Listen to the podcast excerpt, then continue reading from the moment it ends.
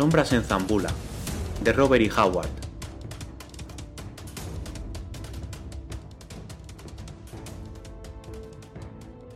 Conan llega a Zambula, donde dilapida rápidamente la pequeña fortuna que trae consigo en juergas colosales.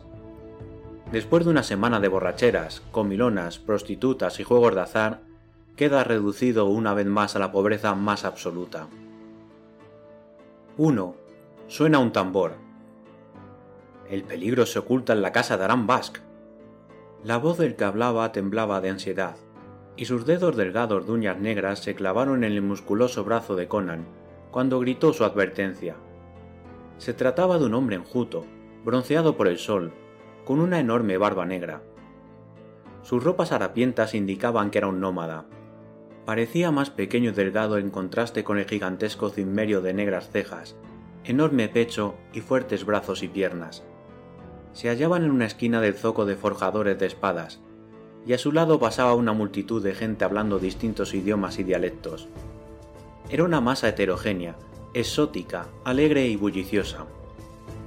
Conan apartó sus ojos de una muchacha de Ganara, de mirada provocativa y labios rojos, cuya breve falda dejaba al descubierto su bronceado muslo cada vez que daba un paso. Luego miró a su molesto compañero y frunció el ceño. ¿Qué quieres decir con eso de peligro? preguntó el cimmerio. El hombre del desierto miró furtivamente por encima del hombro antes de responder y bajó el tono de voz. No lo sé exactamente, pero los hombres del desierto han dormido en la casa de Ram Bask y jamás se ha vuelto a saber de ellos. Nadie sabe lo que les ha ocurrido. Él juró que ellos se levantaron y siguieron su camino. Es verdad que ningún habitante de la ciudad jamás ha desaparecido de su casa, pero lo cierto es que nadie ha vuelto a ver a esos viajeros, y la gente dice que sus mercancías y su equipamiento fueron vistos después en las tiendas del zoco. Si Arán no los vendió después de matar a sus propietarios, ¿cómo han llegado hasta allí? Yo no tengo nada de eso, repuso el cimmerio, tocando la empuñadura de la enorme espada que llevaba apoyada en la cadera. Hasta he tenido que vender mi caballo. Pero no son solamente los extranjeros ricos los que desaparecen por las noches de la casa de Aram Bask, agregó el Zuajir. No, Allí han dormido pobres hombres del desierto, y también se han esfumado. Una vez un jefe zuajir, cuyo hijo había desaparecido de esa manera, se quejó ante el sátrapa Junjin Khan, que ordenó que la casa fuera registrada por sus soldados. ¿Y encontraron un sótano lleno de cadáveres? preguntó Conan irónicamente. No, no encontraron nada, y expulsaron de la ciudad al jefe con amenazas y maldiciones, pero... El hombre se estremeció, se acercó más a Conan y agregó.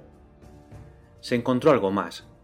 En el límite del desierto, más allá de las casas, hay un oasis con palmeras y en él hay una fosa. Y dentro de esa fosa se encontraron huesos humanos, chamuscados y ennegrecidos. No una, sino muchas veces. ¿Y qué demuestra eso? Preguntó Conan con un gruñido. Que Aram Bask es un demonio. En esta maldita ciudad que erigieron los estigios y gobernaron luego los Ilcanios, donde la gente blanca, negra y de otras razas se mezclan continuamente produciendo híbridos de toda clase, color y condición, no hay nadie capaz de distinguir quién es un hombre y quién un diablo disfrazado. Arambask es un demonio con forma de hombre. Por la noche adopta su verdadero aspecto y conduce a sus huéspedes hasta el desierto, donde se reúne en cónclave con los demás diablos de la zona. ¿Por qué mata siempre a extranjeros? inquirió Conan con tono escéptico.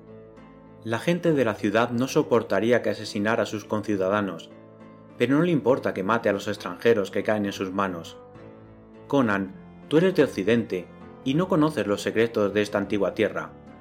Pero desde la creación del mundo, los diablos del desierto han adorado a Yog, el señor de los espacios vacíos, mediante el fuego, un fuego que devora víctimas humanas.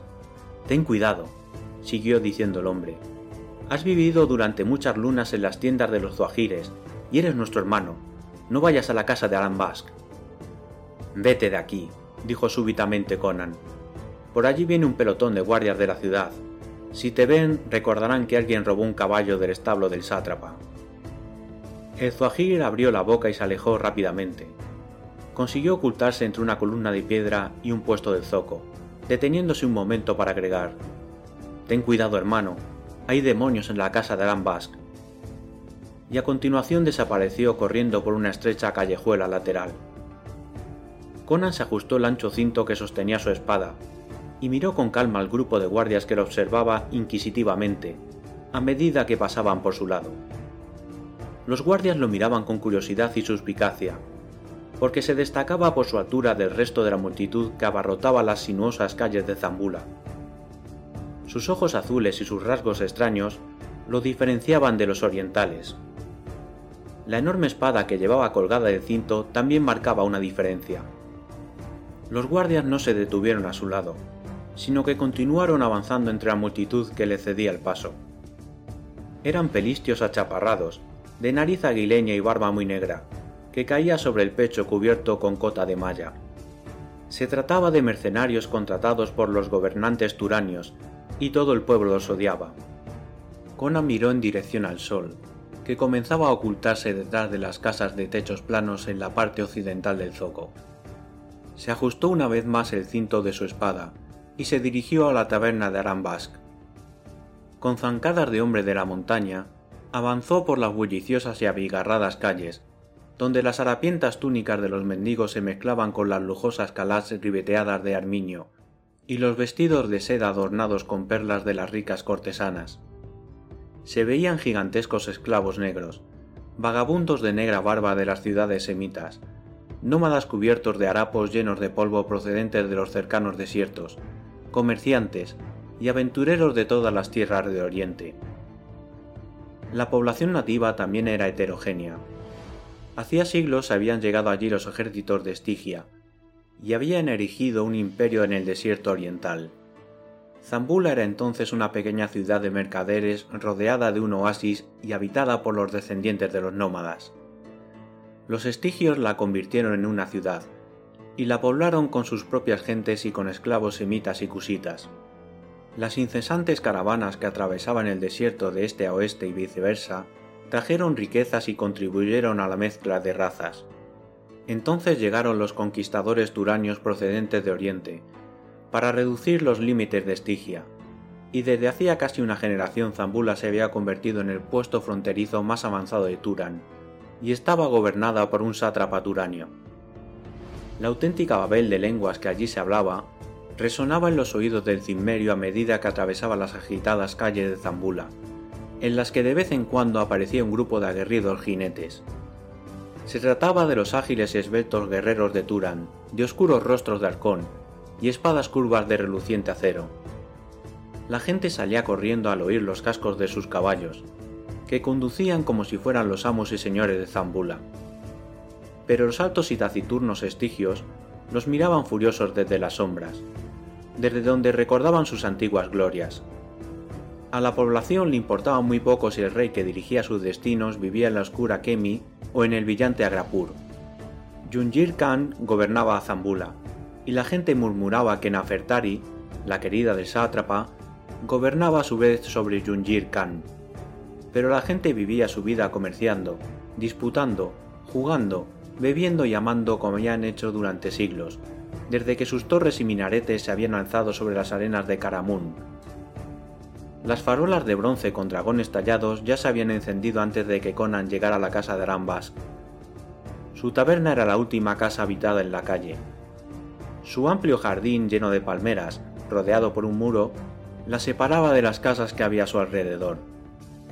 Hacia el oeste de la taberna había otro bosquecillo de palmeras, en el preciso lugar en que la calle se convertía en camino, y se adentraba en el desierto. Al otro lado de la taberna había una fila de cabañas desiertas cubiertas por la sombra de unas cuantas palmeras, que solo estaban habitadas por murciélagos y chacales. A medida que Conan avanzaba por el camino, se preguntó por qué los numerosos mendigos de Zambula no habían ocupado aquellas casas vacías, aunque solo fuera para dormir. Las luces brillaban a sus espaldas. Allí no había farolas de ninguna clase, excepto la que colgaba a la entrada de la taberna no se veía más que la luz de las estrellas y el fino polvo del camino, y se oía el susurro de las palmeras provocado por la brisa del desierto. La puerta de la taberna no daba a la carretera, sino a una estrecha callejuela situada entre la taberna y el jardín lleno de palmeras. Conan tiró con fuerza de la soga que colgaba de la campana que había a la entrada, y luego llamó a la puerta de madera golpeando con la empuñadura de su espada. La puerta se entreabrió un poco, y un rostro negro atisbó por una estrecha rendija. Abre, condenado, bramó Conan. Soy un huésped. He pagado por una habitación a Aram, y voy a disfrutar de ella, por Crom. El negro alargó un poco el cuello para ver si había alguien detrás de Conan. A continuación abrió la puerta del todo sin hacer el menor comentario, y la volvió a cerrar detrás del cimmerio, después de lo cual corrió un pesado cerrojo. El muro era muy alto, pero había muchos ladrones en Zambula, y una casa situada en el límite con el desierto tenía que defenderse contra los ataques nocturnos de los nómadas. Conan atravesó un jardín en el que las blancas flores se mecían a la luz de las estrellas.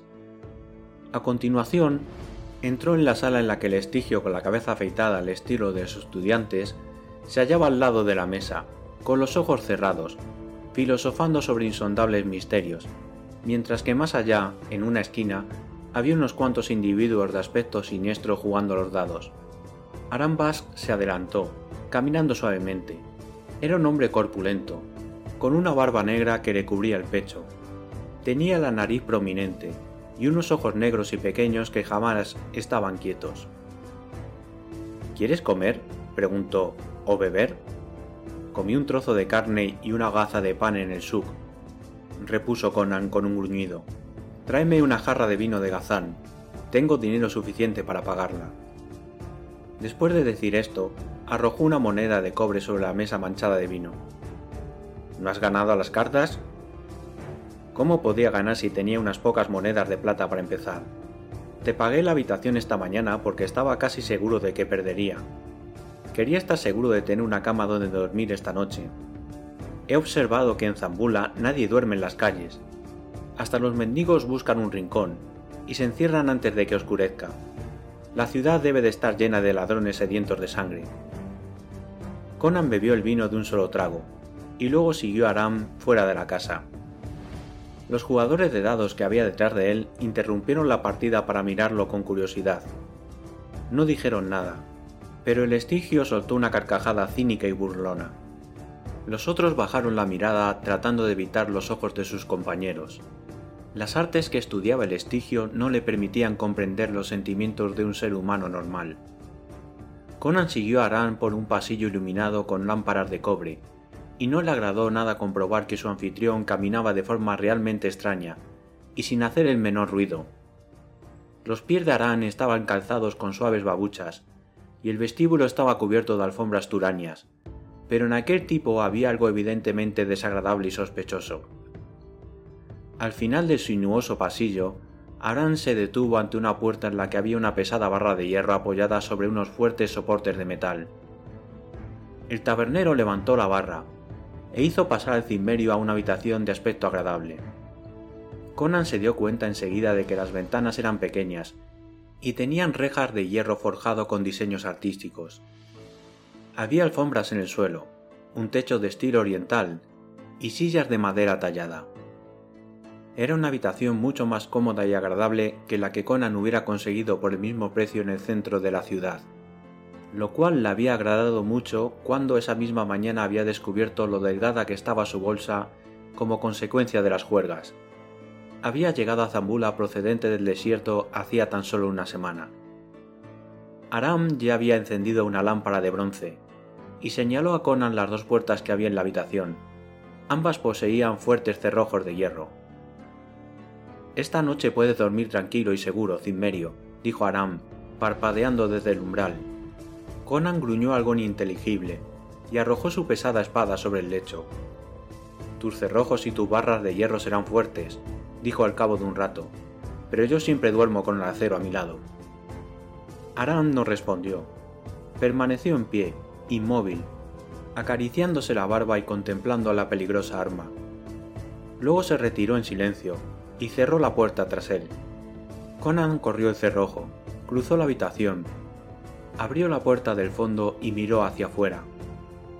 La habitación estaba situada en un ala de la casa, desde la que se veía el camino que había al oeste de la ciudad. La puerta daba a un pequeño patio rodeado por un muro. Este era alto y no tenía aberturas, pero la pared que flanqueaba el camino era baja y no había cerraduras en la puerta de entrada. Conan permaneció en la puerta un momento. El brillo de la lámpara le daba en la espalda. Observó el camino que se perdía entre las palmeras. Las hojas susurraban bajo la suave brisa. Más allá estaba el desierto. En la parte alta de la calle, en dirección contraria, había luces, y los ruidos de la ciudad llegaban débilmente a sus oídos. Pero allí solo se oía el murmullo de las palmeras, se veían el polvo del camino y las desiertas cabañas de techos bajos sobre las que se reflejaban la azulada palidez del cielo. En algún lugar, situado más allá de los bosquecillos de palmeras, comenzó a sonar un tambor. El cimmerio recordó las advertencias de los zuajires. Ahora le parecían menos fantasiosas de lo que le habían parecido en las calles abarrotadas de gente y de luces. Se volvió a preguntar qué significado podían tener aquellas cabañas vacías. ¿Por qué los mendigos las rehuían? Volvió a entrar en la habitación, cerró la puerta y corrió el vestillo. La luz comenzó a parpadear. Conan la examinó y maldijo entre dientes cuando se dio cuenta de que casi había terminado el aceite de la lámpara. Quiso llamar a Aram, pero se encogió de hombros y apagó la luz con un fuerte soplido. Se tendió cómodamente sobre el lecho en la suave oscuridad, con una mano apoyada instintivamente en la empuñadura de la espada mirando perezosamente las estrellas a través de las ventanas enrejadas y oyendo el murmullo de la brisa en el jardín de palmeras, se sumió en un profundo sueño, escuchando vaga inconscientemente el redoble del tambor en el desierto, el suave tantán de un tambor que hacía sonar suave y rítmicamente una mano negra. 2. Los fantasmas nocturnos. Fue sigiloso abrirse de una puerta lo que despertó al cimmerio, Conan no solía despertarse como los hombres civilizados, aturdidos, drogados y estúpidos. Él se despertó instantáneamente, con la mente clara y reconociendo el sonido que había interrumpido su sueño. Permaneció inmóvil y tenso en la oscuridad, y vio cómo se abría lentamente la puerta exterior. A la luz de las estrellas vio una enorme silueta negra, de hombros anchos y cabeza deforme, recortada contra la débil luz del exterior. Conan sintió un escalofrío. Había corrido el pestillo de la puerta. ¿Cómo era posible que se abriera, a no ser mediante poderes sobrenaturales? ¿Y cómo era posible que un ser humano tuviera una cabeza semejante? Recordó todas las historias que había oído en las tiendas de los zuajires acerca de demonios y fantasmas. Estaba empapado de sudor. En ese momento el monstruo se deslizó sin hacer ruido hacia el interior de la habitación, agachándose y arrastrando los pies, un olor conocido llegó hasta el cimmerio, lo que no lo tranquilizó en absoluto, dado que las leyendas zuajires decían que los demonios solían de esa manera. Sin hacer el menor ruido, Conan encogió sus largas piernas bajo su cuerpo. Tenía la espada en la mano derecha, y atacó violenta y repentinamente como un tigre en plena oscuridad. Ni siquiera un demonio hubiera sido capaz de evitar su golpe rápido y feroz. Su espada se clavó en la carne y el hueso, y algo cayó pesadamente al suelo profiriendo un extraño grito. Conan se agachó en la oscuridad, sosteniendo en la mano la espada manchada de sangre. Fuera demonio, bestia o ser humano, la cosa yacía muerta en el suelo. Olió la muerte como solo son capaces de olerla los seres salvajes y primitivos. Luego miró por la puerta entreabierta en dirección al patio iluminado por la luz de las estrellas. La puerta de entrada estaba abierta, pero el patio estaba vacío. Conan cerró la puerta, pero no echó el cerrojo. Palpando en la oscuridad, encontró la lámpara y la encendió. Quedaba suficiente aceite para que ardiese uno o dos minutos más. Después se inclinó sobre el cuerpo que yacía en el suelo en medio de un charco de sangre. Era un negro gigantesco, completamente desnudo excepto por un pequeño tabarrabos. En una mano todavía sostenía una gruesa cachiporra. El pelo ensortijado del individuo estaba lleno de espinas de pequeñas ramas y de barro. Era esa melena de bárbaro la que le daba a su cabeza un aspecto monstruoso a la luz de las estrellas. Con esa pista para resolver el enigma, Conan abrió los gruesos labios rojos del hombre y gruñó al contemplar unos dientes afilados. Ahora entendía el misterio de los forasteros desaparecidos en la casa de Aram así como el significado del tambor que sonaba más allá de las palmeras, y el misterio de la fosa llena de huesos chamuscados aquella fosa donde se asaba una extraña carne, mientras las bestias negras tomaban asiento a su alrededor para saciar su hambre monstruosa. El hombre que estaba tendido en el suelo era un esclavo caníbal de Darfar. Había muchos hombres como ese en la ciudad. El canibalismo no se toleraba abiertamente en Zambula, pero Conan entendía ahora por qué la gente se encerraba en sus casas por la noche, y por qué hasta los mendigos rehuían las cabañas semiderruidas y se negaban a dormir en las calles. El cimerio gruñó asqueado al imaginar esas enormes bestias negras deambulando por la noche por las calles en busca de presas humanas. Y a hombres que, como Arambas, les abría las puertas. El posadero no era un demonio, era algo mucho peor. Los esclavos de Darfar eran conocidos ladrones. No había duda de que parte de sus sucios botines iban a parar a manos de Arambas, y a cambio él les vendía carne humana. Conan volvió a apagar la luz se acercó a la puerta y la abrió. Luego pasó una mano por los adornos que había en la parte exterior. Uno de ellos era movible, y ponía en funcionamiento el cerrojo interior. La habitación era una trampa para cazar seres humanos como si fueran conejos. Pero esta vez, en lugar de un conejo, habían cazado a un viejo tigre, con colmillos como sables. Conan se acercó a la otra puerta, levantó el pestillo e hizo presión sobre él. No se movía, pero recordó que había un cerrojo del otro lado. Aram no corría riesgos con sus víctimas, ni con los hombres con los que trataba. El cimmerio se ciñó el cinto de la espada, salió al patio y cerró la puerta. No tenía intenciones de demorar más su arreglo de cuentas con Aram Bask. Se preguntó cuántos pobres diablos habían sido asesinados mientras dormían, sacados de aquella habitación y luego llevados al camino que atravesaba el jardín de palmeras hasta llegar a la fosa.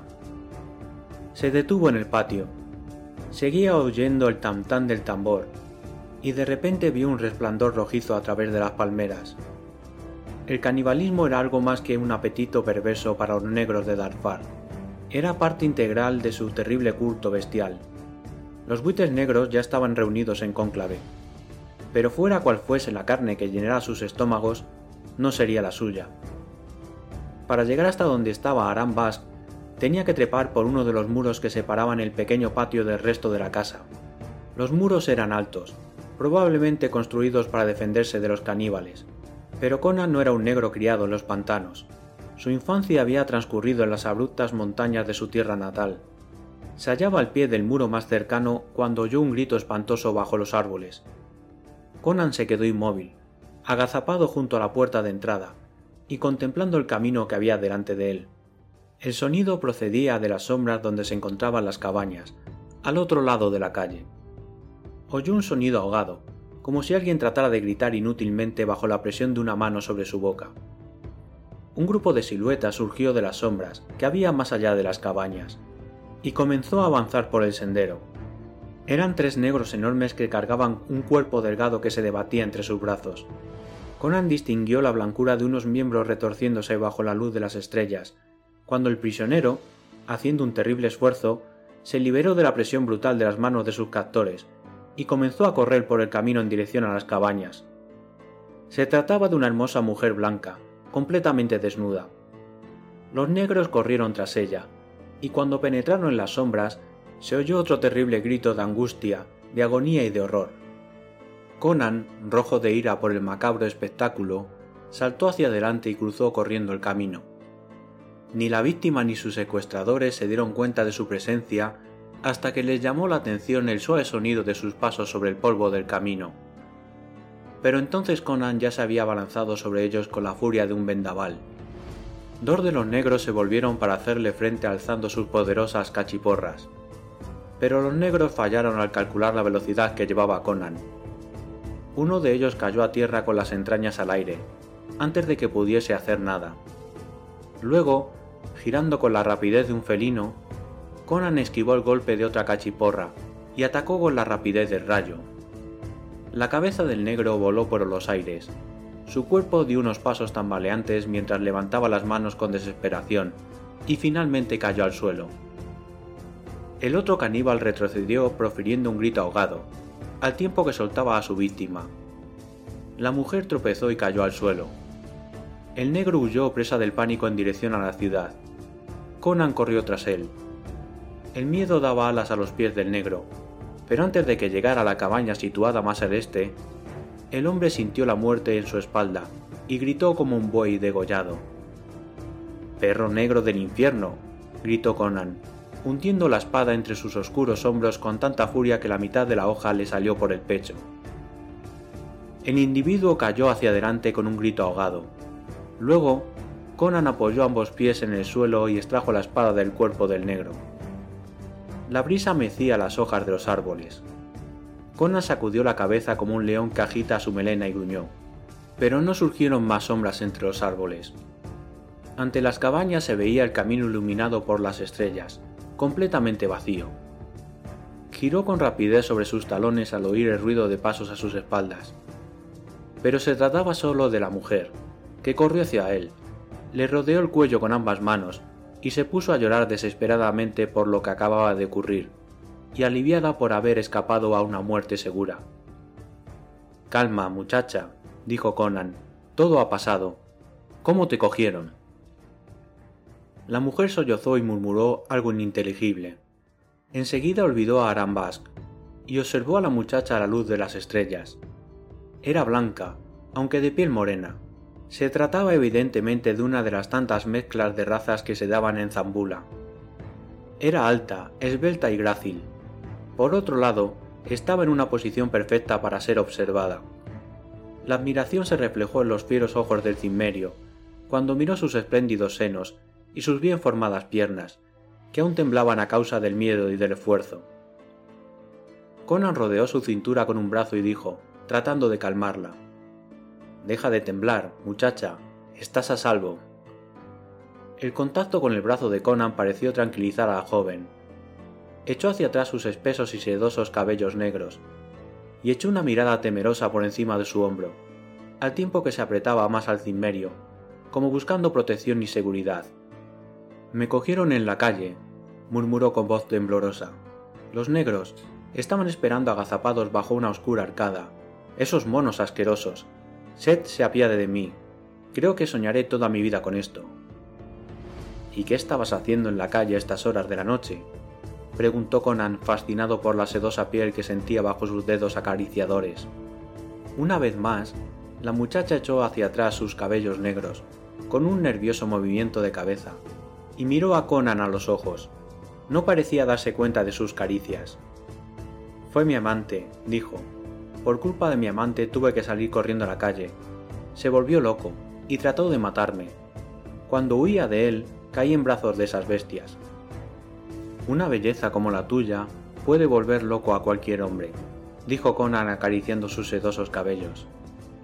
La muchacha sacudió la cabeza, como si despertara de su sueño, ya no temblaba y su voz era más firme. Fue la maldición de un sacerdote, de Totrames, el gran sacerdote de Anuman, que me deseaba para él, perro maldito. No debes insultarlo por eso, dijo Conan con una sonrisa. La vieja llena tiene mejor gusto de lo que yo creía. La muchacha ignoró el cumplido. Estaba recuperando lentamente su serenidad. Mi amante es... es un joven soldado turanio, para vengarse de mí, Totramés le dio una droga que lo volvió loco. Desenvainó su espada, y en medio de su locura trató de matarme, pero yo escapé a la calle. Los negros me cogieron, y me trajeron a este... ¿Qué fue eso? Conan se dio la vuelta rápidamente. Sin hacer el menor ruido, como si fuera una sombra, arrastró a la muchacha detrás de la cabaña más próxima, y se ocultaron bajo una palmera. Permanecieron inmóviles y tensos, mientras el murmullo de voces que ambos habían oído se iba haciendo cada vez más audible. Un grupo de negros, unos nueve o diez, avanzaban por el camino procedentes de la ciudad. La joven apretó el brazo de Conan, y éste sintió que la mujer temblaba horrorizada. En esos momentos oyeron claramente las voces guturales de los negros. Nuestros hermanos ya están reunidos junto a la fosa, dijo uno. No hemos tenido suerte. Espero que ellos la hayan tenido por nosotros. Aran nos prometió un hombre, musitó otro, al tiempo que, mentalmente, Conan le prometía a Aran otra cosa. Aran siempre cumple su palabra, gruñó otro de los negros. Hemos conseguido muchos hombres en su taberna, pero le pagamos bien. Yo mismo le entregué diez pacas de seda que le robé a mi amo, por sed que era una buena seda. Los negros pasaron de largo, levantando el polvo con sus pies descalzos. Luego sus voces se perdieron a lo lejos. Nos ha venido bien que los cadáveres estén detrás de esas cabañas, murmuró Conan. Si miran en el cuarto de Aram, encontrarán otro muerto. Vámonos de aquí. Sí, vayámonos cuanto antes, suplicó la muchacha, que volvió a ponerse nerviosa. Mi amante estará vagando solo por las calles. Los negros podrían cogerlo. Endiablada costumbre, exclamó Conan, caminando con la muchacha en dirección a la ciudad y dejando atrás las cabañas y las palmeras. ¿Por qué los ciudadanos no se deshacen de estos perros negros? Son esclavos valiosos, murmuró la joven. Son muchos, y se teme que se rebele si se les niega la carne que desean. La gente de Zambula sabe que vagan de noche por las calles, y todo el mundo se cuida muy bien de cerrar las puertas, salvo cuando sucede algo imprevisto, como en mi caso. Los negros atacan a toda presa posible, pero suelen preferir a los extranjeros. La gente de Zambula no se preocupa por los forasteros que vienen de paso por aquí. La muchacha hizo una pausa y agregó, Hay hombres, como es Arambas, que venden extranjeros a los negros. No se atreverían a hacer tal cosa con uno de nuestros ciudadanos. Conan escupió asqueado, y al cabo de un rato condujo a su acompañante al camino que se convertía en calle. A ambos lados había casas oscuras y silenciosas. Ocultarse en las sombras no iba con su carácter. ¿A dónde quieres ir? preguntó el cimmerio. La joven no parecía poner dificultades a que Conan la llevara ceñida por la cintura. A mi casa, a despertar a mis criados, respondió, para que busquen a mi amante. No quiero que la ciudad, los sacerdotes ni nadie sepan que se ha vuelto loco. Es un joven oficial con un futuro prometedor. Quizás si logramos encontrarlo, podamos curarlo de su locura. ¿Si logramos? preguntó Conan. ¿Qué te hace pensar que estoy dispuesto a pasarme la noche buscando a un loco por las calles? La muchacha lo miró a los ojos e interpretó perfectamente el brillo de su mirada. Cualquier mujer habría comprendido que el cimmerio la seguiría a donde quisiera que fuese. Al menos por el momento. Pero siendo mujer, ocultó sus pensamientos al respecto. Por favor, suplicó con lágrimas en los ojos. No tengo a nadie a quien pedir ayuda. Tú has sido bueno. Está bien, gruñó Conan. Está bien. ¿Cómo se llama ese joven? Al-Abdal. Yo me llamo Zabibi y soy bailarina. He danzado muchas veces para el sátrapa Yunjin Khan y su querida Nafertari, y ante todos los nobles y señoras de la corte. Totrasmek me deseaba, y dado que lo rechacé, me convirtió en la herramienta inocente de su venganza contra el Afdal. Pedí a Trotrasmek un filtro de amor sin sospechar hasta dónde podía llegar su odio y su astucia. Me dio una droga para que la echara al vino, y me juró que cuando al Afdal la bebiese, me amaría más que nunca y satisfaría todos mis deseos. Entonces mezclé la droga con el vino de mi amante, pero cuando lo bebió se volvió loco, y luego sucedió lo que te he contado. Ese perro de Trotrasmeg maldita víbora. La joven apretó el brazo de Conan, y ambos se detuvieron en el acto. Habían llegado al distrito de las tiendas, que estaba desierto y a oscuras porque era muy tarde. Estaban pasando frente a una callejuela en la que había un hombre de pie, inmóvil y silencioso. Tenía la cabeza inclinada, pero Conan percibió el extraño brillo de sus ojos, que lo miraban sin parpadear. El cimmerio se estremeció, no por temor a la espada que el hombre sostenía en la mano, sino debido a su misteriosa postura y a su silencio. Estaba claro que se trataba de un loco. Conan apartó a la muchacha y desenvainó su espada. No lo mates, suplicó la joven. En nombre de Seth, no lo mates, eres fuerte y podrás dominarlo. Veremos, murmuró el cimmerio, con la espada en la mano derecha y cerrando el puño de la izquierda. Dio un paso hacia la callejuela, y en ese momento, con una terrible carcajada, el turaño lo atacó. Al acercarse, el oficial levantó la espada y se puso en puntas de pie para atacar con todas sus fuerzas. Al parar el golpe, la espada de Conan arrancó chispas en el acero enemigo, y un segundo después el loco estaba tendido en el suelo, inconsciente, a causa del formidable puñetazo que Conan le acababa de dar con la mano izquierda. La muchacha corrió hacia él. Oh, no está... no está... Conan se agachó con un rápido movimiento y volvió el cuerpo del hombre de lado. A continuación lo examinó con las manos. No está mal herido, dijo Conan. Sangra por la nariz, pero eso le pasaría a cualquiera después de recibir un golpe así en la mandíbula. Recobrará el sentido enseguida, y hasta es posible que recupere la razón. Mientras tanto, le ataré las muñecas con el cinto de la espada. Así. Y ahora, ¿a dónde quieres que lo lleve? Espera. La joven se arrodilló junto al cuerpo inmóvil, tomó entre las suyas las manos atadas del hombre y las examinó detenidamente. Luego, moviendo la cabeza con gesto de desilusión, se puso en pie. Se acercó al gigantesco cimmerio y apoyó sus delgadas manos en su enorme pecho. Los ojos negros de la joven brillaron como azabaches a la luz de las estrellas cuando lo miró. Eres un hombre de verdad, dijo. Ayúdame. Totrasmek debe morir. Mátalo por mí. ¿Y meter mi cuello en un nudo corredizo turaño? preguntó Conan con brusquedad. No, los delgados brazos de la muchacha, duros como el acero, rodearon el musculoso cuello del cimmerio. Luego, el cálido cuerpo de la mujer latió apretándose contra el suyo. Enseguida agregó: Los hircanios no aman a Totlasmek. Los sacerdotes de Sed le temen. Es un perro bastardo que gobierna gracias al miedo y a la superstición. Yo rindo culto a Sed, y los turanios adoran a Erlik, pero Totrasmek realiza sacrificios ante Anuman, el maldito. Los nobles turanios temen su magia negra y el poder que ejerce sobre la población mestiza, y por eso lo odian. Incluso Yonjin Khan y su querida Nafertari le temen y lo odian al mismo tiempo. Si por la noche apareciera muerto en el templo, nadie buscaría a su asesino. ¿Y su magia negra? preguntó Conan. Tú eres un guerrero, repuso la chica. Arriesgar tu vida es parte de tu profesión. Por un precio, admitió Conan. Habrá un precio, replicó la joven, respirando hondo y poniéndose en puntas de pie para mirarlo fijamente a los ojos. La proximidad de aquel cuerpo cálido y vibrante hizo correr fuego por las venas de Conan. El perfume de su aliento le subió a la cabeza, pero cuando sus brazos rodearon su esbelto cuerpo, la joven se liberó de ellos con un movimiento rápido y dijo, Espera, primero sírveme en este asunto. Dime cuál será el precio, propuso Conan, hablando con cierta dificultad. Recoge a mi amante. Conan obedeció y colocó el cuerpo inerte del individuo sobre su hombro. En ese momento sentía que podría derribar el palacio de Yunjir Khan con la misma facilidad. La muchacha murmuró unas palabras tiernas al oído del hombre inconsciente.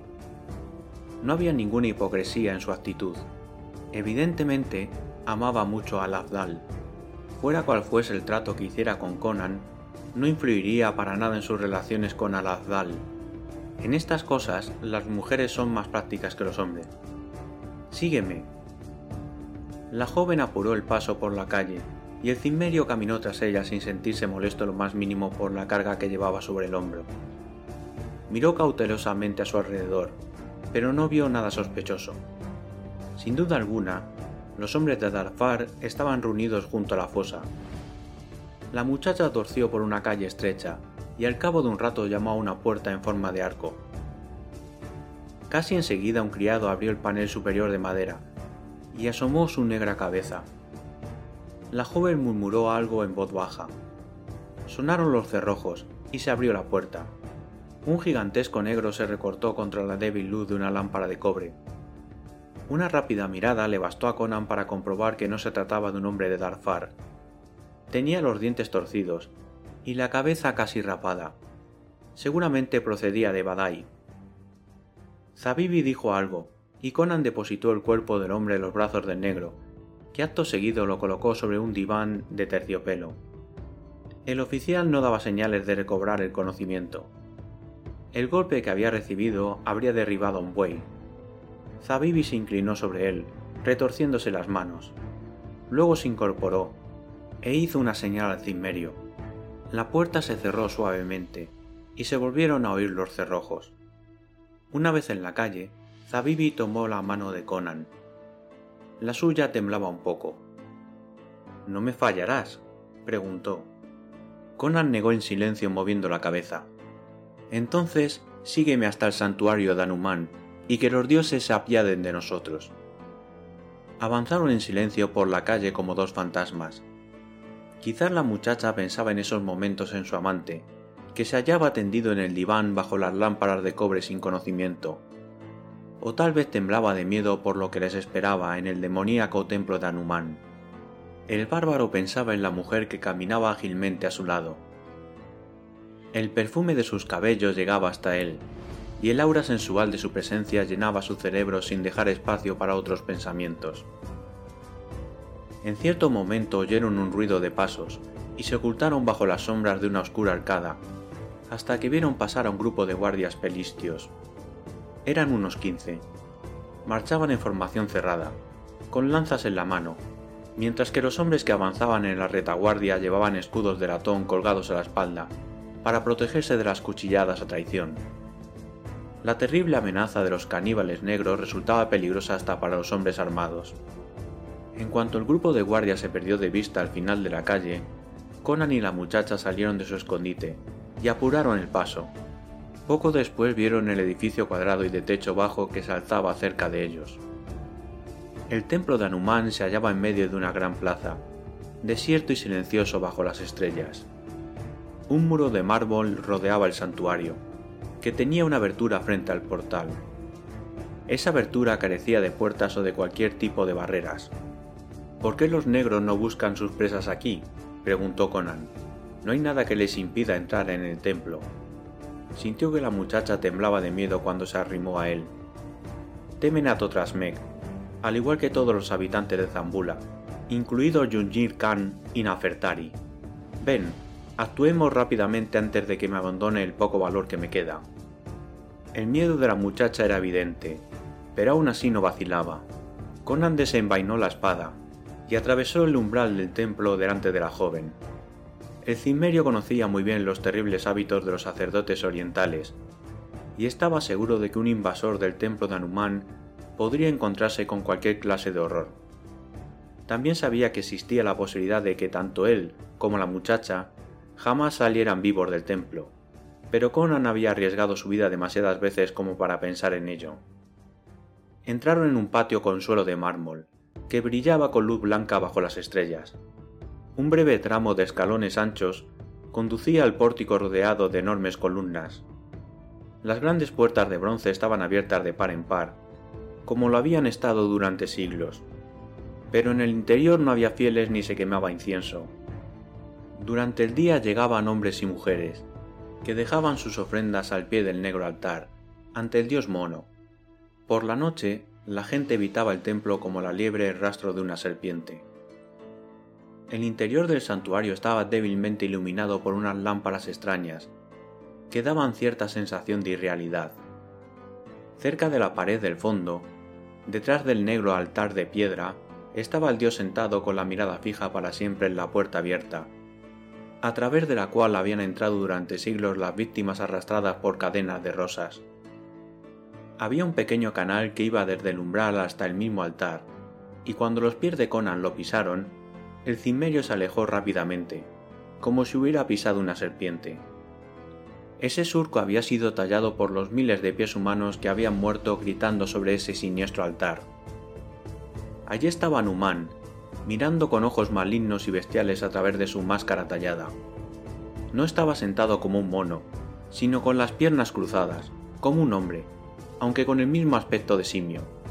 Estaba tallado en mármol negro, pero sus ojos eran rubíes, que brillaban con un resplandor rojo y libidinoso. Parecían brasas infernales. Sus enormes manos estaban apoyadas sobre su regazo, con las palmas hacia arriba, y tenían los dedos separados como garras. En la exageración de sus atributos y en el aspecto de sátiro que tenía, se reflejaba el abominable cinismo del degenerado culto que lo deificaba. La muchacha se movía alrededor de la imagen, en dirección a la pared trasera, y cuando una de sus caderas rozó una de las rodillas de mármol del mono, saltó hacia atrás como si la hubiese tocado un reptil. Había un espacio de un metro entre la ancha espalda del ídolo y la pared de mármol con friso de hojas de oro. A cada lado del ídolo había una puerta de marfil bajo un arco dorado. Esas puertas dan a un corredor en forma de herradura, dijo la joven apresuradamente. He estado una vez en el interior del templo, una sola vez. La joven tembló, y su cuerpo se crispó ante el recuerdo horrible y obsceno. Luego agregó, El corredor tiene forma de herradura, y cada uno de sus extremos va a dar a este cuarto. Las habitaciones de Totrasmek se encuentran en la curva del corredor, pero hay una puerta secreta en esta pared que da directamente a una habitación interior. La joven comenzó a pasar sus manos por la suave superficie, pero no se veía ni una sola grieta ni un resquicio. Conan estaba a su lado, con la espada en la mano, mirando cautelosamente a su alrededor. El silencio, el vacío que había en el santuario y lo que imaginaba que había detrás del muro lo hacían sentirse como una bestia salvaje en una trampa. ¿Ah? Finalmente la muchacha encontró un muelle oculto. Enseguida se abrió un boquete cuadrado en el muro. ¡Sed! gritó la joven. Aun cuando Conan saltó hacia ella, no pudo hacer nada. En ese momento, una enorme mano deforme asió a la joven por los cabellos, y en una décima de segundo todo su cuerpo desapareció por la abertura que había en el muro. Conan solo pudo tocar una de sus piernas desnudas. Desde el otro lado de la pared oyó el ruido ahogado de la lucha, luego un grito, y después una risa que le heló la sangre en las venas. 3. Las manos negras atenazan. Al tiempo que profería un juramento, el cimmerio golpeó la pared con todas sus fuerzas, ayudándose con la empuñadura de la espada. El mármol se hizo añicos, pero la puerta secreta no cedió, y la razón le dijo que, sin duda, habrían puesto una barra al otro lado. Se volvió y corrió hacia una de las puertas de marfil. Levantó la pesada reja de los paneles, pero antes empujó la puerta instintivamente con la mano izquierda. Se abrió con facilidad y vio ante sí un largo corredor, que trazaba una curva bajo la luz de unas lámparas muy similares a las que iluminaban el altar. Un pesado cerrojo de oro sujetaba firmemente la puerta. Conan lo tocó ligeramente con las yemas de los dedos. El ligerísimo calor del metal solo podía ser detectado por un hombre con las facultades de un lobo. Aquel cerrojo había sido tocado, y por lo tanto corrido, hacía unos segundos. El asunto estaba teniendo cada vez más el aspecto de una verdadera trampa. Debía de haber sospechado que Totrasmek sabía cuándo alguien entraba en el templo. Entrar en el corredor hubiera sido meterse más sin duda en la trampa montada por el sacerdote, pero Conan no vaciló. En algún lugar de aquel santuario débilmente iluminado se hallaba cautiva Zabibi, y por lo que él sabía acerca de los sacerdotes de Anuman, estaba seguro de que la muchacha necesitaba su ayuda. El cimmerio entró en el pasillo avanzando como una pantera, preparado para atacar a derecha e izquierda. A su izquierda había más puertas de marfil e intentó abrirlas. Estaban todas cerradas. Después de avanzar unos metros, el corredor trazaba una curva hacia la izquierda, tal como la muchacha le había dicho. Había una puerta que daba a esta curva, que cedió bajo su mano. Vio una habitación enorme, cuadrada, algo más iluminada que el corredor. Sus muros estaban construidos con mármol blanco, el suelo era de marfil y el techo de plata tallada. Vio divanes de seda, taburetes de marfil con incrustaciones de oro para apoyar los pies, y una mesa redonda hecha de un material similar al metal. Sobre uno de los divanes se reclinaba un hombre que miraba en dirección a la puerta. El individuo se echó a reír cuando sus ojos se encontraron con de Conan. El hombre estaba desnudo, excepto el taparrabos y unas sandalias que llevaba atadas a las piernas. Era de piel morena, cortos cabellos negros y ojos inquietos del mismo color. Su rostro era ancho y de aspecto arrogante. El individuo era enorme, y al menor movimiento que hacía, se hinchaban todos sus músculos. Sus manos eran las más grandes que había visto Conan en toda su vida. La seguridad que le confería su fuerza titánica se notaba en todos sus gestos y movimientos. ¿Por qué no entras, bárbaro? preguntó el hombre con tono de burla y un exagerado ademán de invitación. Los ojos de Conan ardían con ferocidad, pero entró cautelosamente en la habitación, espada en mano. ¿Quién diablos eres? preguntó el cimmerio con un gruñido. Soy Baal Peteor, respondió el hombre. Una vez, hace mucho tiempo y en otras tierras, me llamaban de otra manera. Pero este es un buen nombre, y cualquier mujer del templo podría explicarte por qué Totrasmek me llama así. Así que tú eres su perro, exclamó Conan. Bien, pues maldita sea tu piel, Valpeteor. ¿Dónde está la mujer que atrapaste a través de la pared? Mi amo la está agasajando, rió Valpeteor. Escucha. Del otro lado de la puerta situada frente a la que Conan acababa de traspasar, se oyó el grito de una mujer, débil y apagado por la distancia. Maldita sea tu alma. Conan dio un paso en dirección a la puerta, y luego giró sobre sus talones. Valpeteor se estaba riendo de él, pero en aquella risa había una amenaza solapada, que le puso el pelo de punta al cimmerio, y lo inundó de una roja sed de venganza. Avanzó hacia Valpeteor, apretando tanto la espada en su mano derecha que tenía los nudillos blancos por el esfuerzo. Con un rápido movimiento, Valpeteor le arrojó algo. Era una especie de esfera de cristal que brillaba intensamente bajo la extraña luz de las lámparas. Conan la esquivó instintivamente, pero la esfera se detuvo en el aire, a poca distancia de su rostro, como por arte de magia. No cayó al suelo. Quedó suspendida por hilos invisibles, a un metro de altura. Al observarla atónito, la esfera comenzó a girar con velocidad creciente, y al hacerlo aumentó de tamaño, y se convirtió en una nebulosa que llenaba la habitación. La esfera lo envolvió, convirtió el mobiliario, las paredes y el sonriente rostro de Valpeteor en una mancha. Conan se sentía perdido en medio del azulado torbellino cegador. Un viento terrible sacudió a Conan y casi le hizo perder el equilibrio, arrastrándolo hacia el vórtice del torbellino que giraba frenéticamente delante de él.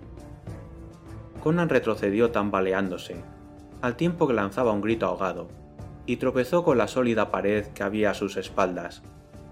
Al contacto con la pared, la ilusión se desvaneció súbitamente. La gigantesca esfera desapareció como una burbuja. Conan estaba de pie en la habitación de cielo raso plateado, con los pies rodeados por una bruma gris, y vio a Valpeteor tendido en el diván, riéndose a carcajadas. Hijo de perra, gritó Conan, abalanzándose sobre él. Pero la bruma se elevó, haciendo que se esfumara la gigantesca figura morena. Cegado por la espesa nube que lo rodeaba, Conan experimentó una extraña sensación, y acto seguido, la habitación, la bruma y el hombre del diván desaparecieron. Se encontraba solo entre los altos juncos de una marisma, donde lo atacaba un búfalo con la cabeza baja. El cimerio saltó a un lado, para esquivar los cuernos como sables del furioso animal, y hundió la espada detrás de una de sus patas delanteras, atravesándole las costillas y el corazón. Entonces no fue el búfalo moribundo lo que vio el pantano, sino a Valpeteor.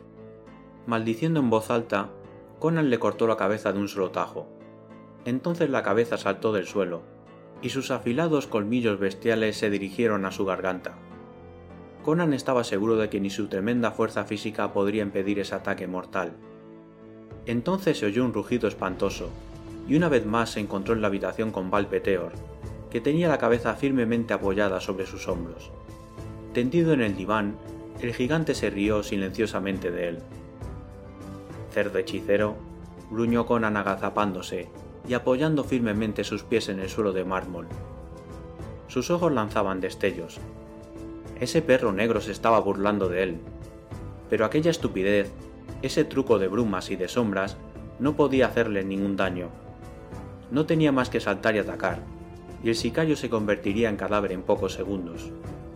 Esta vez no se dejaría engañar por las sombras de la ilusión, pero una vez más fue engañado.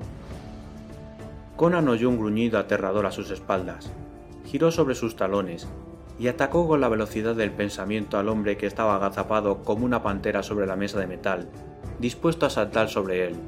Al golpearlo, la aparición se desvaneció, y la hoja de su espada chocó con un ruido sordo contra la durísima superficie metálica.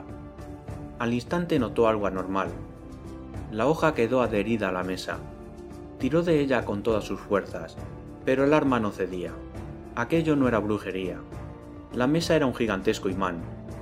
Asió una vez más la empuñadura de su espada con ambas manos, y en ese preciso instante oyó una voz a sus espaldas. Se dio media vuelta. y se encontró frente a frente con el hombre moreno que se acababa de levantar del diván. Val Peteor era ligeramente más alto que Conan y mucho más corpulento. En esos momentos alzaba frente a él como una masa de músculos. Sus poderosos brazos eran exageradamente largos. Sus grandes manos se abrían y se cerraban de manera convulsiva.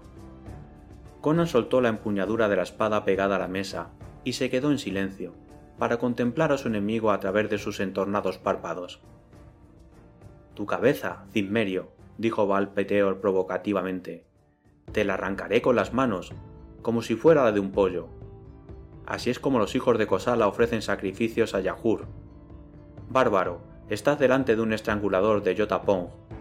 Fui elegido por los sacerdotes de Yahur cuando era niño, y luego, durante mi adolescencia y juventud, me entrenaron en el arte de matar con las manos, porque es así como se hacen los verdaderos sacrificios. Yahur ama la sangre, y no desperdiciamos ni una sola gota de las venas de las víctimas. Cuando yo era niño, me entregaban bebés para entrenarme. Al llegar a la adolescencia, estrangulé muchachas, y de joven lo hacía con mujeres y ancianos. Hasta que no alcancé plena madurez como hombre, no me entregaron un hombre fuerte para sacrificar en el altar de Yotapong. Durante años he ofrecido sacrificios a Yahur. Cientos de cuellos han estado entre estos dedos. El gigantesco individuo agitó ambas manos ante los furiosos ojos de Conan. Luego agregó, El motivo por el cual he huido de Yotapong para convertirme en sirviente de Totrasmek no es asunto tuyo. Dentro de un momento habrá cesado para siempre tu curiosidad. Los sacerdotes de Kosala, los estranguladores de Yahur, son mucho más fuertes de lo que puede imaginar un ser humano, y yo era más fuerte que todos ellos. Te romperé el cuello con mis manos, bárbaro. En un abrir y cerrar de ojos, sus enormes manos se cerraron sobre el cuello de Conan como cobras. El cimerio no hizo el menor esfuerzo por desviarlas, pero sus manos también asieron el cuello del cosalano. Valpeteor abrió atónito sus ojos negros cuando sintió entre sus manos los poderosos músculos que protegían la garganta del bárbaro. Este soltó un gruñido y ejerció toda su fuerza sobrehumana. Sus formidables músculos se marcaron como cuerdas en sus brazos. Cuando Conan apretó los dedos alrededor de su garganta, el gigante abrió la boca para respirar.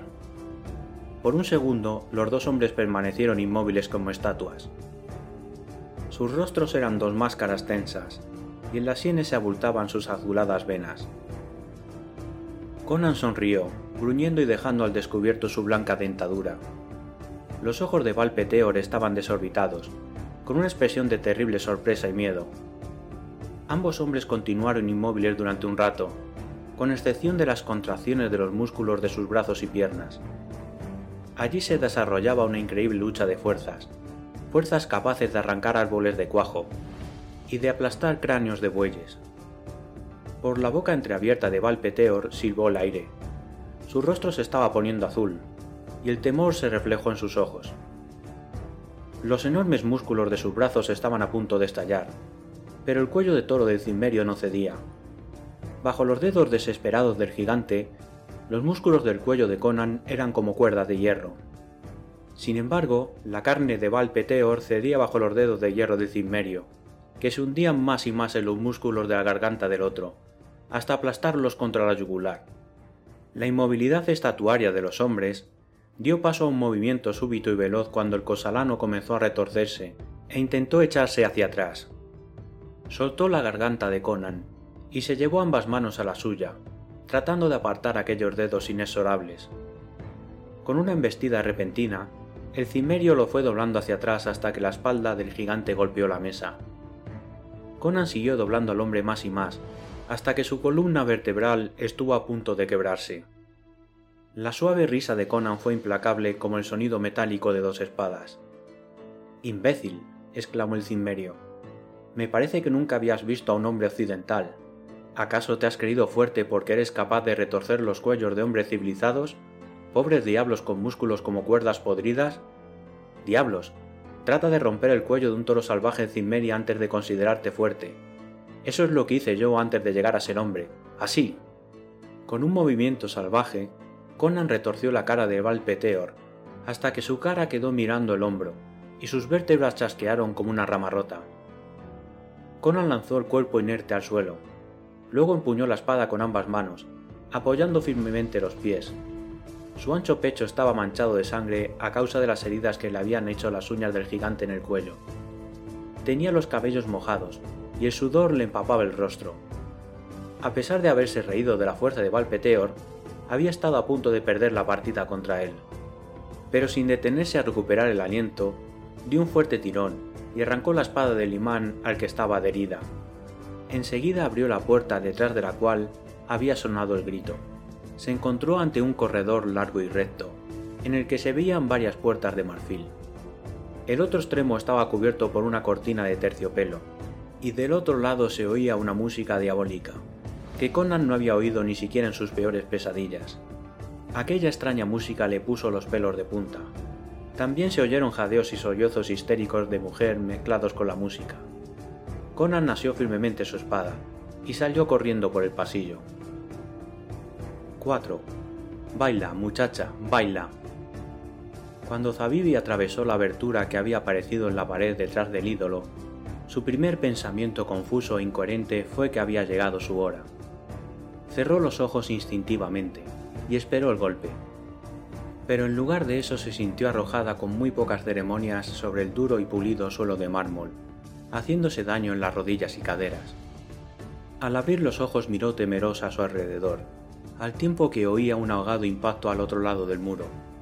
Vio un gigante de piel oscura y taparrabos, y en el extremo opuesto de la habitación a un hombre sentado en un diván, de espaldas a una cortina de terciopelo, era un individuo grueso, de manos blancas y llenas, y ojos de víbora. La muchacha se estremeció, porque ese hombre era Totrasmek, el sacerdote de Anumán, que durante años había extendido sus redes de poder por toda la ciudad de Zambula. El bárbaro tiene intenciones de entrar por la pared, dijo Totrasmek con sorna, pero el cerrojo se sostendrá. La muchacha vio que alguien había corrido el pesado cerrojo de oro de la puerta secreta, que se veía perfectamente desde ese lado de la pared. Tanto el cerrojo como sus soportes hubieran resistido el ataque de un elefante. Ábrele una de las puertas, Valpeteor, ordenó Totrasmek. Mátalo en la habitación cuadrada, al otro extremo del corredor. El cosalano saludó respetuosamente y abandonó la estancia por la puerta que había en la pared lateral de la habitación. Zabibi se puso en pie y miró temerosa al sacerdote, cuyos ojos recorrieron con avidez su espléndido cuerpo, a lo cual la muchacha se mostró completamente indiferente. Una bailarina de Zambula estaba habituada a la desnudez, pero la crueldad que había en los ojos del sacerdote la hizo temblar. Una vez más vienes a mi retiro, hermosa mía, dijo con cinismo. Es un honor inesperado para mí. Parecías haber disfrutado tan poco de tu visita anterior que no esperaba que la repitieses. Sin embargo, hice todo lo que pude para proporcionarte una experiencia interesante. Era imposible que una bailarina se ruborizara, pero en sus ojos desorbitados había un brillo de cólera mezclado con miedo. Cerdo, exclamó.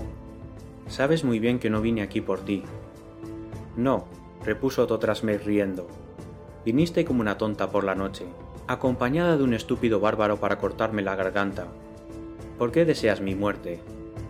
Sabes muy bien por qué, gritó la joven, dándose cuenta de que era inútil disimular. Estás pensando en tu amante, dijo el sacerdote sonriendo. El hecho de que quieras matarme demuestra que la droga que te di ha surtido efecto. Pero, ¿no fuiste tú quien me la pidió? ¿No te envié lo que me pediste sin tener en cuenta para nada mi amor? Te pedí una droga que lo hiciera dormir durante horas, respondió con amargura la joven, y tú Tú enviaste con tu criado una droga que lo volvió loco. Fui una tonta al confiar en ti. Tenía que haberme dado cuenta de lo falsas que eran las declaraciones de amistad con las que disfrazabas tu odio y tu desprecio. ¿Para qué querías que tu amante durmiese? preguntó él. ¿Para robarle lo único que jamás te daría? ¿El anillo con la joya que los hombres llaman estrella de Corala?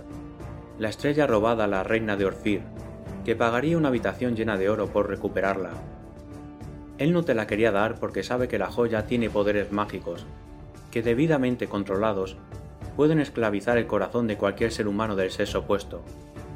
Quería robársela por temor a que sus magos descubrieran la clave de esa magia y se olvidara de ti, tratando de conquistar a todas las reinas del mundo.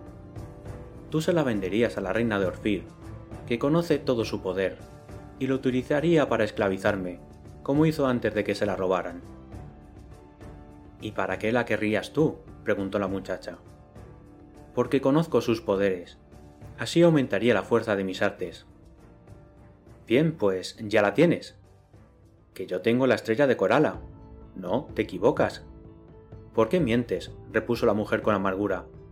Él la llevaba en el dedo cuando tuve que salir corriendo a la calle, y cuando lo volví a encontrar ya no la tenía.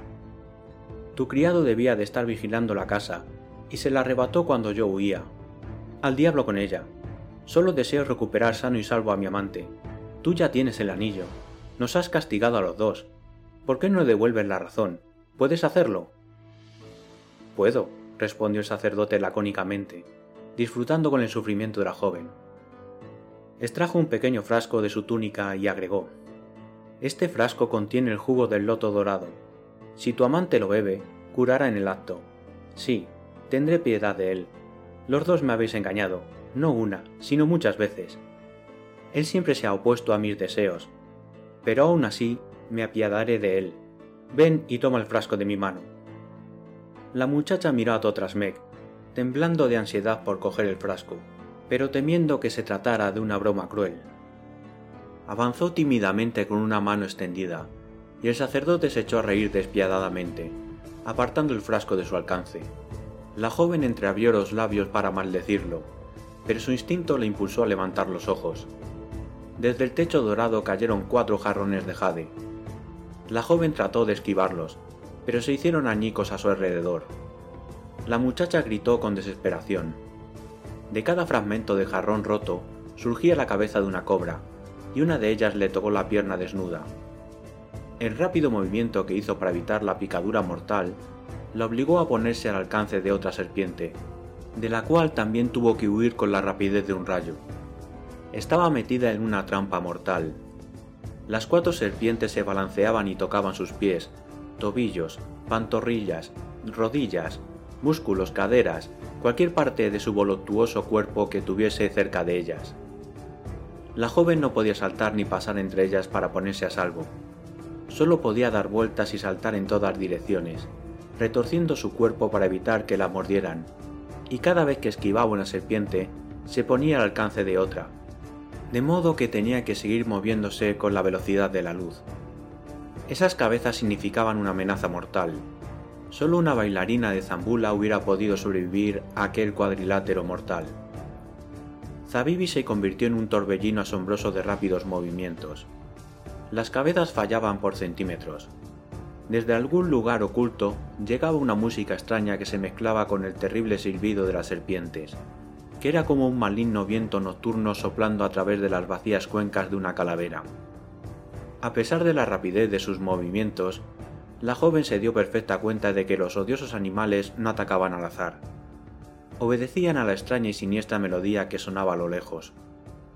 Atacaban con un ritmo espantoso, y por la fuerza los movimientos de la muchacha tenían que acoplarse al ritmo de los animales. Sus frenéticos movimientos hacían parecer normales y serenas las danzas más obscenas de Zamora. Enferma de asco y vergüenza y horror, Zabibi oyó la risa implacable de su verdugo. La danza de las cobras, amada mía, dijo Totrasmek riendo.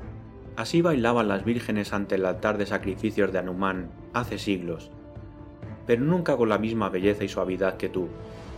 Baila, muchacha, baila. ¿Durante cuánto tiempo más podrás evitar los colmillos del pueblo venenoso? ¿Minutos? ¿Horas? Al final te cansarás. Tus pies rápidos y seguros vacilarán. Tus piernas te fallarán. Tus caderas girarán con más lentitud. Entonces los colmillos de las cobras comenzarán a hundirse en tu marfileña carne. Detrás de él la cortina se agitó como movida por una fuerte ráfaga de viento, y Totrasme gritó, sus ojos se abrieron, desorbitados, y sus manos asieron febrilmente el trozo de acero que sobresalió de repente de su pecho. La música cesó. La muchacha se tambaleó en medio de su danza, gritando ante la amenaza de los terribles colmillos. Y entonces vio en el suelo solo cuatro columnas de humo azulado, inofensivas, y Totrasmek cayó de bruces sobre el diván. Conan salió de detrás de la cortina, limpiando la hoja de su espada. Había visto bailar a la muchacha con desesperación, a través de las gruesas cortinas, entre las cuatro inofensivas espirales de humo, pero se dio cuenta de que ella veía otra cosa. Conan sabía que había matado a Totrasmek. Zabibi cayó al suelo jadeando, y cuando Conan avanzó hacia ella, la joven, al tratar de ponerse en pie, volvió a tambalearse porque sus piernas no la obedecían a causa del cansancio. El frasco, exclamó, el frasco. Totrasmek aún sostenía el pequeño frasco en una mano. La joven se lo arrancó con desesperación de sus crispados dedos, y luego comenzó a registrar las ropas del cadáver. ¿Qué diablos estás buscando? preguntó Conan. Un anillo, el que le robó al Abdal. Debe de habérselo quitado mientras mi amante caminaba por las calles, presa de la locura, por los diablos de sed. Al cabo de un rato, Zabibi se convenció de que el anillo no se hallaba oculto entre las ropas de Totrasmek.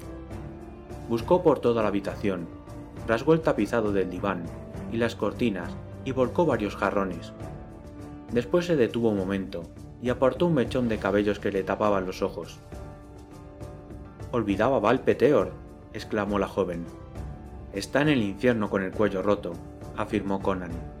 La muchacha se alegró ante la noticia, pero un segundo después maldijo expresivamente y agregó No nos podemos quedar aquí. Falta poco para que amanezca. Los sacerdotes menores suelen visitar el templo a cualquier hora de la noche, y si nos descubren aquí con este cadáver, el pueblo nos hará pedazos. Los turaños no podrán salvarnos. Zabibi levantó el pestillo de la puerta secreta, y un momento más tarde se encontraba en la calle apurando el paso, para alejarse lo más rápido posible del antiguo templo de Anumán. En la sinuosa callejuela situada a corta distancia, Conan se detuvo y apoyó una mano sobre el hombro desnudo de su acompañante. Recuerda que había un precio. No lo he olvidado, repuso la muchacha, apartándose del cimmerio. Pero primero tenemos que encontrar al Afdal. Poco después, el esclavo negro los hizo pasar por la puerta trasera del edificio. El joven turanio se hallaba tendido sobre un diván, con los brazos y piernas atados con gruesas cuerdas. Tenía los ojos abiertos, pero parecían los de un lunático. Sus labios estaban cubiertos de espuma. Zabibi se estremeció. Ábrele las mandíbulas por la fuerza, dijo la joven. Los dedos de hierro de Conan obedecieron la orden. Zabibi vació el frasco en la garganta del loco. El efecto fue mágico. Inmediatamente se tranquilizó. El extraño fulgor de sus ojos desapareció. Miró a la joven aturdido, pero era evidente que la reconocía. Luego cayó en un sueño normal. Cuando despierte estará curado, musitó la joven, haciendo una señal al esclavo negro. Este último se inclinó y le entregó a la muchacha una pequeña bolsa de cuero. Luego la echó la capa de seda sobre los hombros los modales de la muchacha variaron sutilmente cuando le hizo una seña a Conan para que la siguiera fuera de la habitación. Era una arcada que daba a la calle.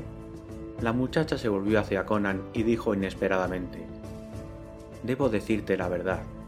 No soy Zabibi, soy Nafertari, y él no es Al-Afdal, un pobre capitán de la guardia. Es Yunjir Khan, el sátrapa de Zambula. Conan no hizo ningún comentario, no movió ni un solo músculo de su oscuro rostro lleno de cicatrices. La mujer continuó. Te mentí porque no me atrevía a contarle la verdad a nadie. Estábamos solos cuando Yunjir Khan se volvió loco. Solo yo lo sabía. Si se hubiera divulgado la noticia de que el sátrapa de Zambula se había vuelto loco, seguramente habría habido una revuelta, tal como había planeado Totrasmek, que deseaba nuestra destrucción. Hubo un silencio y la joven agregó. Ahora verás por qué es completamente imposible que te dé la recompensa que esperabas. La querida del sátrapa no es... no puede ser para ti, pero tendrás una recompensa. Aquí tienes una bolsa de oro. Acto seguido le entregó la bolsa que había recibido de manos del esclavo. Ahora vete, y cuando salga el sol ven al palacio. Haré que Junjir Khan te nombre capitán de su guardia, pero en secreto obedecerás mis órdenes. Tu primer deber será marchar con un pelotón de hombres hasta el templo de Anumán, aparentemente para buscar las huellas del asesino del sacerdote. Pero en realidad para buscar la estrella de Corala. Debe de estar escondida en algún lugar. Cuando la encuentres, tráemela. Ahora puedes irte. Conan asintió con un movimiento de cabeza y luego se alejó. La joven, al ver que se marchaba balanceando sus anchos hombros, se sintió un tanto extrañada, al no observar en el hombre ninguna señal de que se sintiese contrariado o engañado.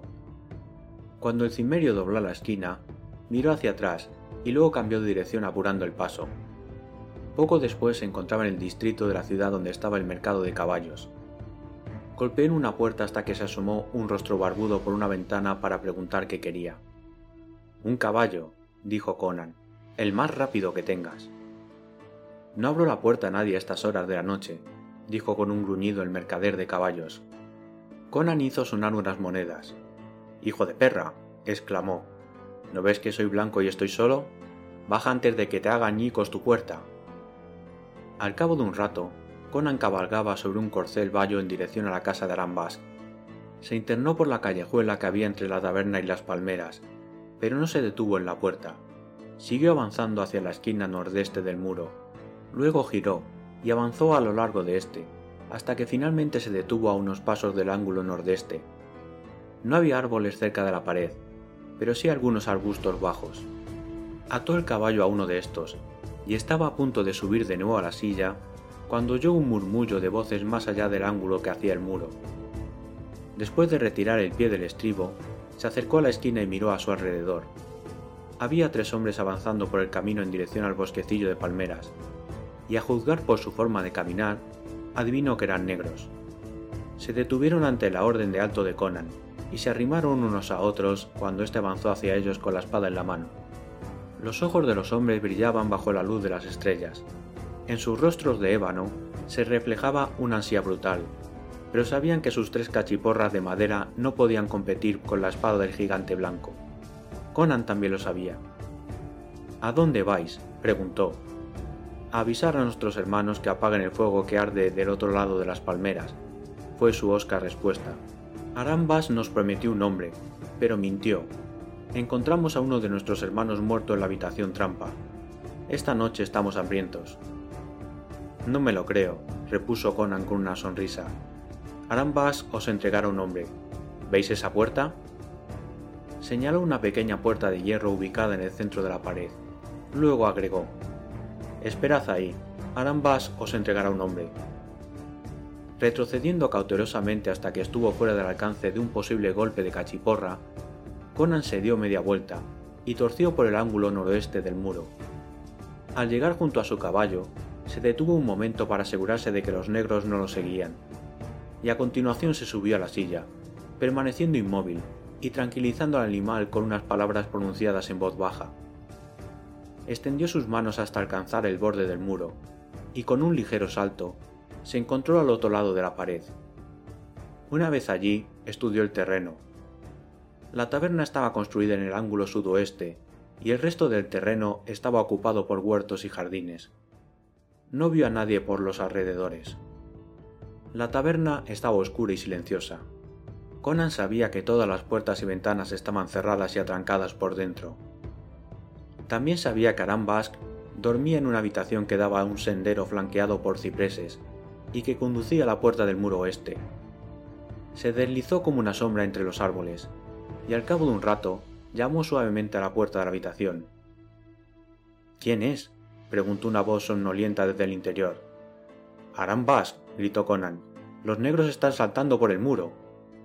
La puerta se abrió casi al instante. En el umbral apareció el tabernero, que llevaba tan solo una camisa y sostenía una daga en la mano. Sacó la cabeza y vio a Conan. ¿Qué historia es esta? ¡Tú! Los poderosos dedos de Conan le apretaron la garganta y ahogaron su grito.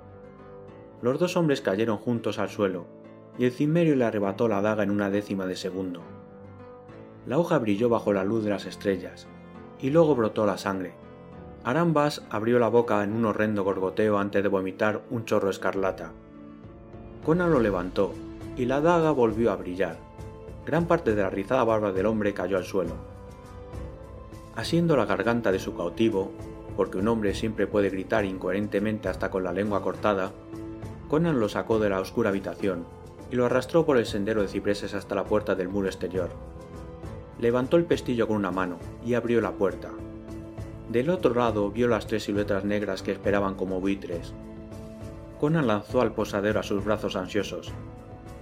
De la garganta de Arambask surgió un grito espantoso, pero no hubo respuesta alguna desde la silenciosa taberna. La gente estaba acostumbrada a oír gritos cerca de los muros. Arambas luchó como un salvaje, mirando frenéticamente al cimerio, pero no había piedad en sus ojos. Conan pensaba la cantidad de seres humanos, hombres, mujeres y niños que habían perdido la vida por la codicia de ese hombre. Llenos de júbilo, los negros lo arrastraron por el camino burlándose de sus lamentos incoherentes. ¿Cómo podían saber que aquel cuerpo semidesnudo, cubierto de sangre y con la barba rapada, que pronunciaba aluceos ininteligibles, era Arambask. Los ruidos de la pelea llegaron hasta Conan, que estaba de pie junto a la puerta, aún después de que los hombres desaparecieran entre las palmeras. Después de cerrar la puerta tras de sí, Conan regresó a donde estaba su caballo, montó en él y se dirigió hacia el oeste, en dirección al desierto, dando un amplio rodeo para evitar el siniestro bosquecillo de palmeras. Mientras cabalgaba, extrajo de su bolsa un anillo en el que brillaba una joya, que lanzaba maravillosos destellos a la luz de las estrellas. La sostuvo en alto para admirarla por todos lados. La compacta bolsa de monedas de oro tintineaba a medida que el caballo avanzaba, como una promesa de futuras y mayores riquezas. Me pregunto qué diría ella si supiera que, desde el primer momento en que la vi, me di cuenta de que era Nafertari y el Junjir Khan, pensó Conan. También conocía la existencia de la estrella de Corala. Habrá una bonita escena si ella sospecha alguna vez que le quité el anillo a Junjir Khan mientras lo ataba con el cinto de su espada, pero jamás me cogerán. Miró hacia atrás. Entre las palmeras se veía el rojo resplandor de una hoguera. Se oyó un canto que vibraba con un júbilo salvaje en la noche.